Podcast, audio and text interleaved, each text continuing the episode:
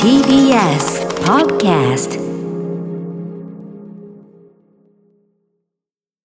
TBS ラジオから全国32局ネットでお送りする 1J この時間は強立リゾートプレゼンツ新たな発見を綴る旅ノート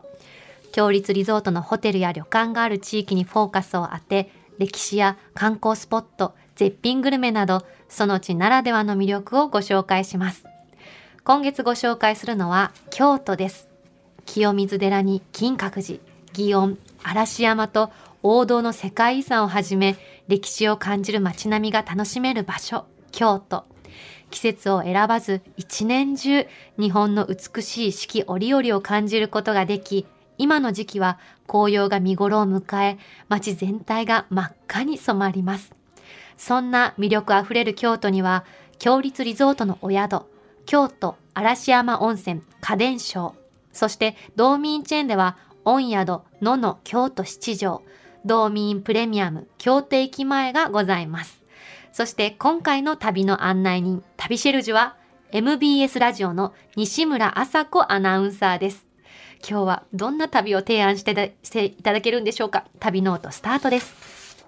今日の旅の案内人、旅シェルジュをご紹介します。MBS ラジオの西村麻子アナウンサーです。西村さん、おはようございます。おはようございます。よろしくお願いいたしおます。願いいたしまアす。スリートって思えないぐらいエレガントな方なんですそうね。なんですよ。イメージが違いました。西村さんのキャッチコピー、日本一足の速いアナウンサはい。見た感じはそうで高島玲子さんにちょっとほんと雰囲気が美女ですよね、ま美た女まで。たそんな風に、あラジオだからね、そう言っていただけるのいもやいやいや、大あの丈夫うですちよ。のですか番組はツイッターと連動してるんですぐ顔が乗ります。はい、全国の皆さんすぐ見えます。あんまはりい、もう上がり褒めないでくださいましわた。ーもうご覧いただけます。真実がバレてしまうのいで。やでもさ、パッと見私、あ、うん足速い人だなって思いました。あ、そうなんだ。徒競走で隣になったらあ負けるなってちょっと思っちゃう。うん。へーでも、ゆいかちゃんも足早そうだもんね。そう、見かけ倒してみんなに言われるけど。そうかいや、な。だって、小顔でいらっしゃるし、足も長いし、そう趣味がジョギングって伺ったので、ですこれは元カリアさんも早いなと。伸びしろはあるんですけどねこっ。から行くのか、ゆいかちゃんも。 頑張りたい。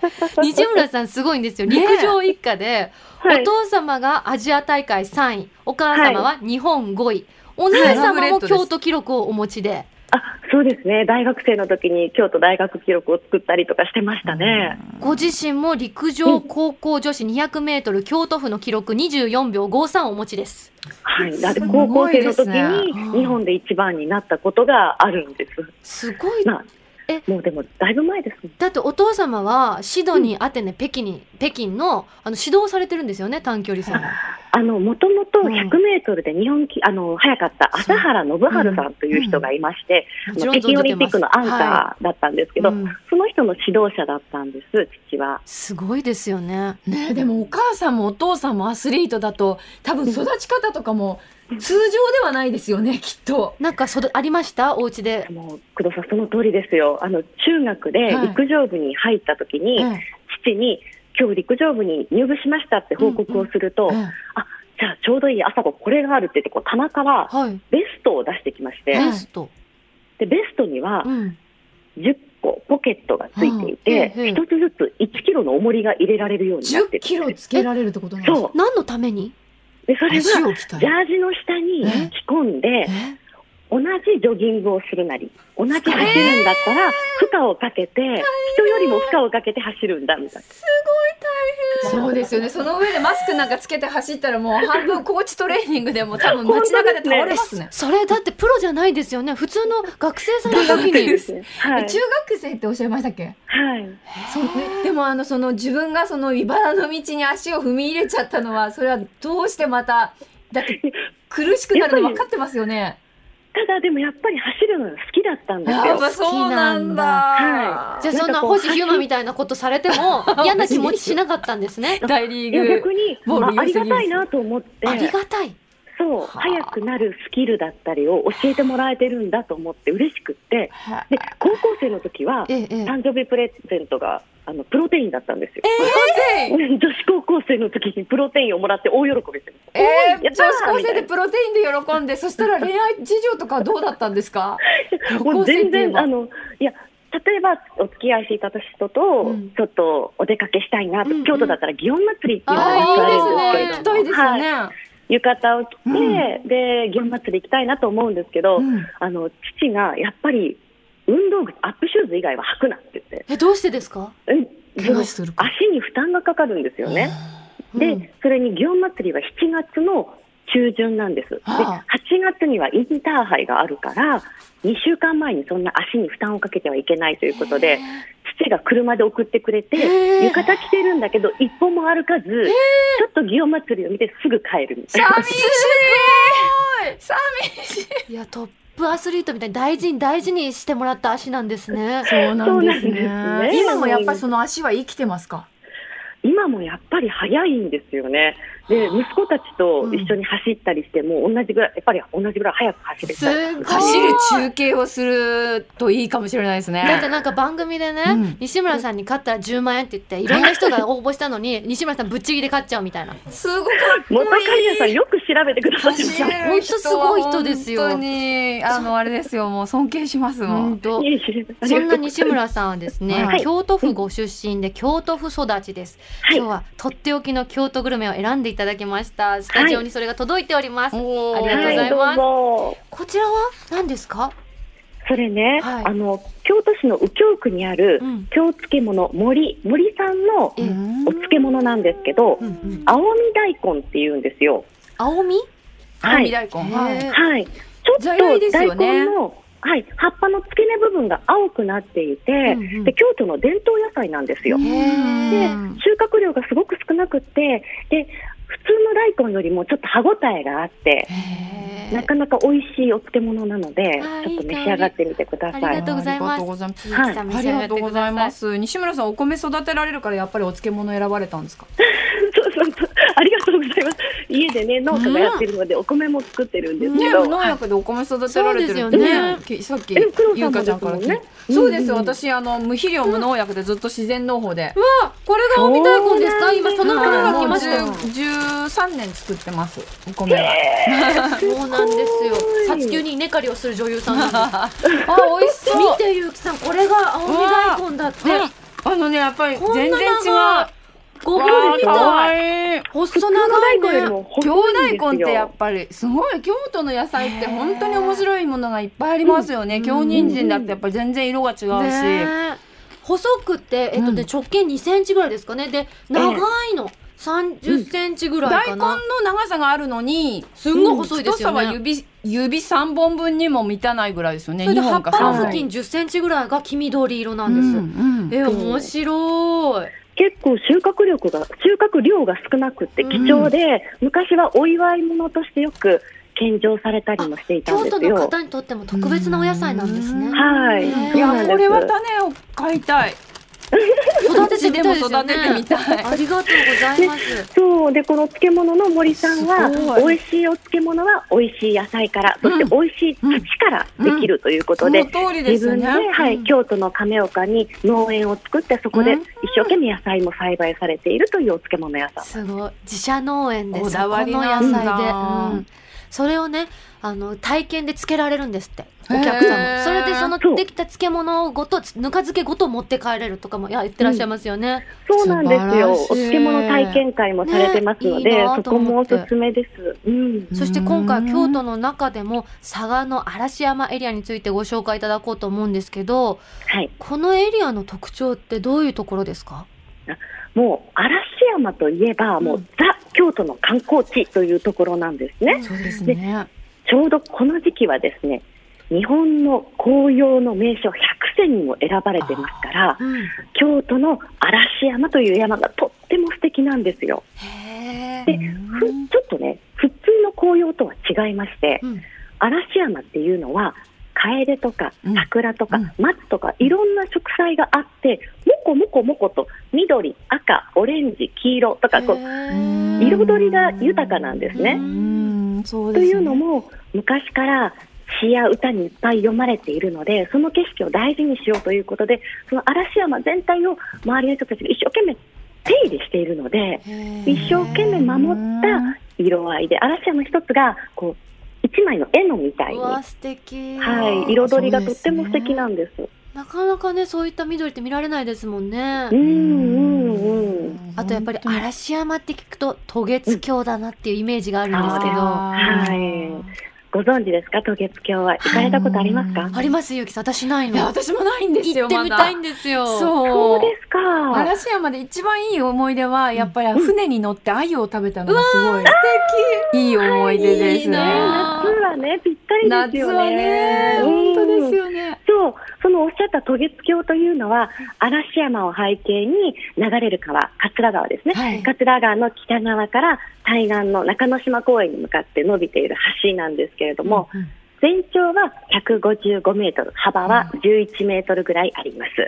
で橋の欄干などは木製でできているので、ちょっと趣のある橋なんですね。素敵はい。もともとは、これ、渡月橋と呼ばれていなくって、うん法輪寺橋と呼ばれています。法輪寺法法輪輪寺寺だからやっ法輪ぱ寺り。はい。あれになんか宗教っていうか仏教かなんかに由来すそるう。昔、はいあの、法輪寺というお寺がすぐ近くにあるんですよ。あでそのあそれで法輪寺がすぐ近くにあるから、法輪寺橋って呼ばれていたんですよ。それがなんで渡月橋になったんですか。それはですね、その昔、亀山上皇が渡月橋を眺めていたら、その渡月橋の上を月が渡っていくように見えたから、うん月が渡る橋、渡あー月橋だ素ねって敵なんかイメージ湧いちゃう。美しい情景なんでしょう。ねえ嵐そ山のの亀山上皇のがおっしゃった言葉から法輪寺橋から渡月橋に変わったと言われています。この渡月橋で毎年ね伝統行事があるってお聞きしたんですけど、うんうんその近くにある法輪寺でね、京都の人たちは数え年で13歳になると、うん13参りっていう行事を行うんですよ。へえ。着物を着て、で、お寺に行って、で知恵をあ授か本る当ですか。でそこでお祈りをすることであ祈願することで知恵を授かってその後幸せに生きられるという十三参りという行事があるんですけど、うんそこで法輪寺で帰り道ねうんうん渡月橋を渡って京都市内に帰るわけですようんうんでその渡月橋を渡ってる間に決して後ろを振り返っちゃいけないと言われているんうですわ、なんかそういう物語的なの素敵。どうしたんですか。うん。理由は？それは法輪寺で授かった知恵をあ、渡月橋を渡るまで大切に持って歩かないと、振り返っちゃうと、うん知恵が逃げていっちゃうよっていうことなんでうんえ、西村さんもこの十三参りされた。行きましあ、行ったんですか。す13歳の数えで13歳の時うんに行ったんですけど、ええちゃんとお祈りもして知恵も授かって、あ帰りえ道渡月橋を渡ってたらはいうちの父が後ろから「うん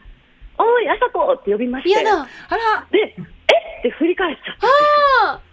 そしたらもう父はヒャヒャヒャヒャって後ろで笑ってあ すごいお父さんだーお父さん走ることに対してはあんなに厳格なのになんで知恵知の恵部より分もは。足を作れと言いたかったんでし ょうきっとそきっとうなぜそう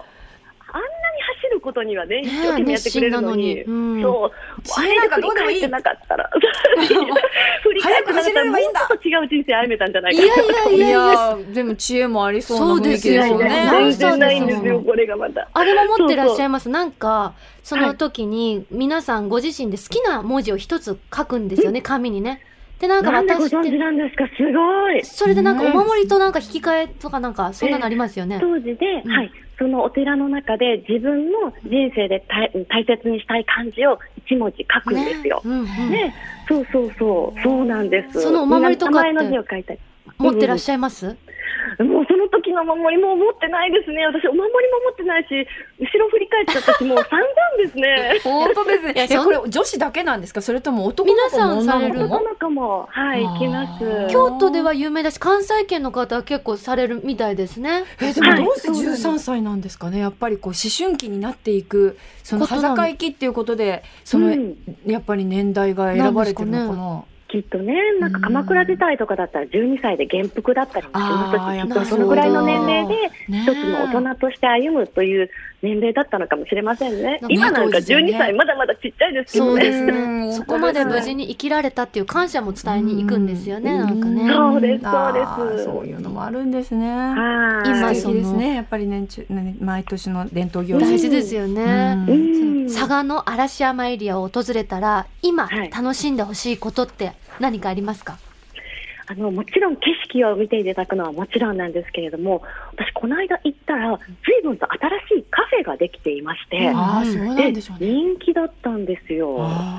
どうですかコーヒーとか紅茶って飲まれますかもうゆうきさんは朝から豆引くほどい自や分でいっ私ちゃう自ぐ家らい焙煎してるんですよ、うんもう全部木豆から買ってで好きなやつを試しながら実験で行って今日もスタジオで生放送する前にはい自分のガリ自ガリガリ家ガリ焙煎の豆ガリガリやって今ここにもコーヒーがあるぐらいなんでそれは素敵カフェもね、ですゆうきさんはもいカフェナチュラを経営そさうれですてねるから。カフェもね、うん食育のためにやってるんですけど、うんいやいや、でもそれ素敵。でも確かにその嵐山でもその焙煎したての豆ってすごくいい香りがしますし、そそうこなんですよから作られるコーヒーってやっぱり美味しいですよね。全然違いますねやっぱり4日ぐらいから1週間、まあ、10日い以前ぐらいのがやっぱちょうどいい、あへーのガスが出てて美味しいんですよね発酵してるんだ、豆発が。酵してるっていうか、うんうんあのひうんうん焙煎したてはやっぱ若いんですよねへーちょっと4日ぐらい経ってくるとガスがこう凝縮してすご熟成くするんですいいねアロマが、だからそういうのを計算して出してるカフェでコーヒー飲むともう別物ですね。へーじゃあもうそんな工藤さんにぜひおすすめしたいのが、はい、京都のアラビカ京都嵐山というところなんです今よ。日はアラビカ州です。たおーまたはまい。あ本当ですか。もうそうぴなっんたでり。もうここではね、えりすぐりの木豆を仕入れまして、あ店内で焙煎。で蒸らす工程で微妙な調整を加えることで同じ豆でもいろんな味わいが楽しめるみたいなんですよその通ね。りですね、本当にはねい。でそこで作られたエスプレッソラテが楽しめるんですよ。でやっぱりねお店に行きますとその焙煎されたいい香りが漂っていましてでここのおすすめなのはええここでコーヒーを買って、でお店の外側にベンチがあるんですよう。んうんでこのベンチに座りますと渡月橋と嵐山が綺麗に見える。わーすごいもうでなんポかもイントうで美味しいコーヒーが引き立ての美味しいコーヒーが飲特める。等席で飲めるわけですね。うん SNS でもよく私見てて、あの、パーセントってロゴのところですよね。そうですそそうでのす。カップとその渡月橋を写真にアップされてる方がすごく多くて、そうなんですおしゃれ重視かと思いきや味にもとてもこだわりがあるお店なんですね。素敵ですね。そうなんです。はんい。とお店としてはとってもモダンなんですけれども、うそれがうまくその嵐山の景観に溶け込むように設計されていまして、で美味しいコーヒー出されますここ。今京都はねカフェ本当に素敵なとこ増えてますもんね。うんうねん、京都は本当になんか奥深いですよね。うん。でもう一つあとね。うん、かやぶきのもう築200年ぐらい経っている小林家住宅っていうところがあるんですけれども、ええこれも嵐山のあ渡月橋から歩いて2、3分のところ、えっと小林旧小林そう、系旧小林家住宅、うんうんうん。あここをリフォーム、リノベーションいたしましーて指、定文化財ですもんね。そうそうそう、パンとエスプレッソと嵐山庭園というお店になっているんですよ。ここに入っていいんですかって感じですよね。そう一そう瞬そうのれんがかかってる。るがって感じですよね。本当にこの中に入っていいんですかっていうのが、うんそうお店に行くまでも普通の住宅街、閑静な住宅街を通っていくんですよ。こんなところにお店あるのかしらってお店に着くとやっぱり人気で結構行列になっています。でもう古い200年経つようなかやぶき屋根の中で、うんうんまあ、スコーンとかエスプレッソとかいろいろいただけることになってい素て、敵ですよね。はい、この嵐山店限定でブランティーセットっていうのがあるんですよ。一番気になってましたあのセットが。ああのセットね、もう本当にあの2段になったこうなんなんていうあののアかフタヌな。ーンティーでよく見るようそうなあー1段目2段目とお皿があっはいはいはいてはいケーキとかパンとかあるんですよね。うんそうホテルでアフタヌーンティーで出てくるような、こう2段になったものでサービングされてサンドイッチとか生ハムとかチーズサラダとかカヌレ抹茶ケーキなどがしっかり乗ってますもちろん美味しい焼きたてのパンも中に入あっーているんです最よ高いそれいとコーなヒーをいただくというここもおすすめです他にもあのこの周りでここは行った方がいいよって場所あります、あとあのどうしましょう喫茶店もう一軒行くかさらにもっとえーどうす竹る林もあるしどっちもある私なら湯豆腐のおすすめを 聞きたい。嵐山といえばなんかもう嵐山古いのかな渡月橋沿いにえいっぱいあります、うんうんうんそのちょうど川沿いに面してもうそれはね行ってもらって、お店の雰囲気見てあここにしようかななんて選んでいただいたらいいと思いますけどうんうんうんやっぱり各店舗湯豆腐は置いてますから。へーそうですよね。佐賀野のなんかね、湯豆腐みたいな。ありますようね。んはい西村さん的にここはって場所あります湯豆腐じゃなくともこのエリアでおすすめの場所。おすすそめうの食場べ所でるすとかころも聞きたいな。食べるところも聞きたいですか、はい。カいフやェは聞いたから食べるとこカフェろ。は聞いたからあのね私実はまだ行ったことがないんだけどすごく行きたいのが、はあ、そういうとこ来嵐た。山吉祥があるんですよはい。へあえ。あ知ってますそこねゆうきさんそう、私。料理人が徳岡さんがしてるんですけれども、はい取材で行ったことはあるんですけどでもここで実際に食べたことがないんですよあもう本当に店お店の中も素敵ででも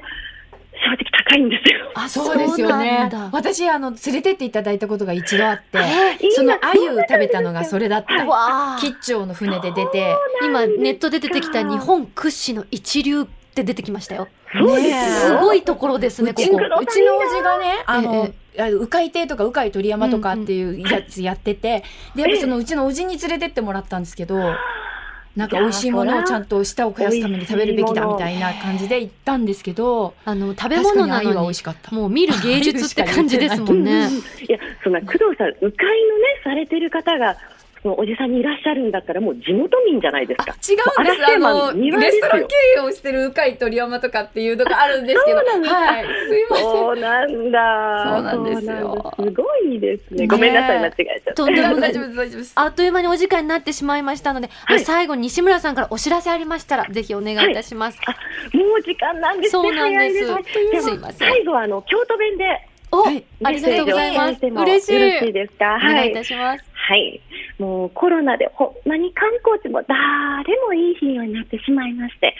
京都は観光地やええとこや言うてもらうんですけど、やっぱり綺麗な紅葉も景色も建物も、やっぱりそれを見て綺麗やなって笑ってくれはる人いてこそやなって改めて思うんです。せやしまた皆さん一泊でも二泊でもいいですし、京都に泊まってゆっくりしていってください思います。今日はほんまにおおきに。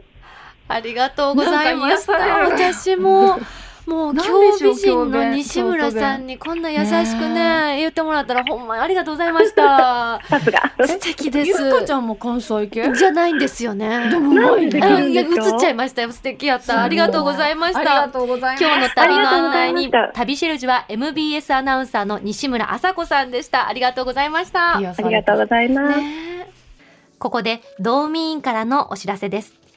JR 京都駅から徒歩およそ7分の御宿野の京都七条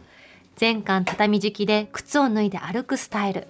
華やかな山吹色で飾られ観光やビジネスの拠点に最適な立地の和風ビジネスホテルです道民チェーンの魅力である天然温泉大浴場をはじめ種類豊富なお風呂やサウナを完備しています客室は京都の茶屋で用いられる花などが飾られ和の心を感じながらおくつろぎいただけます朝食はバイキングの選ぶ楽しさをそのままに種類豊富なメニューとご当地料理として京都老舗湯葉省の湯葉を使用した湯葉海鮮丼をご堪能いただけます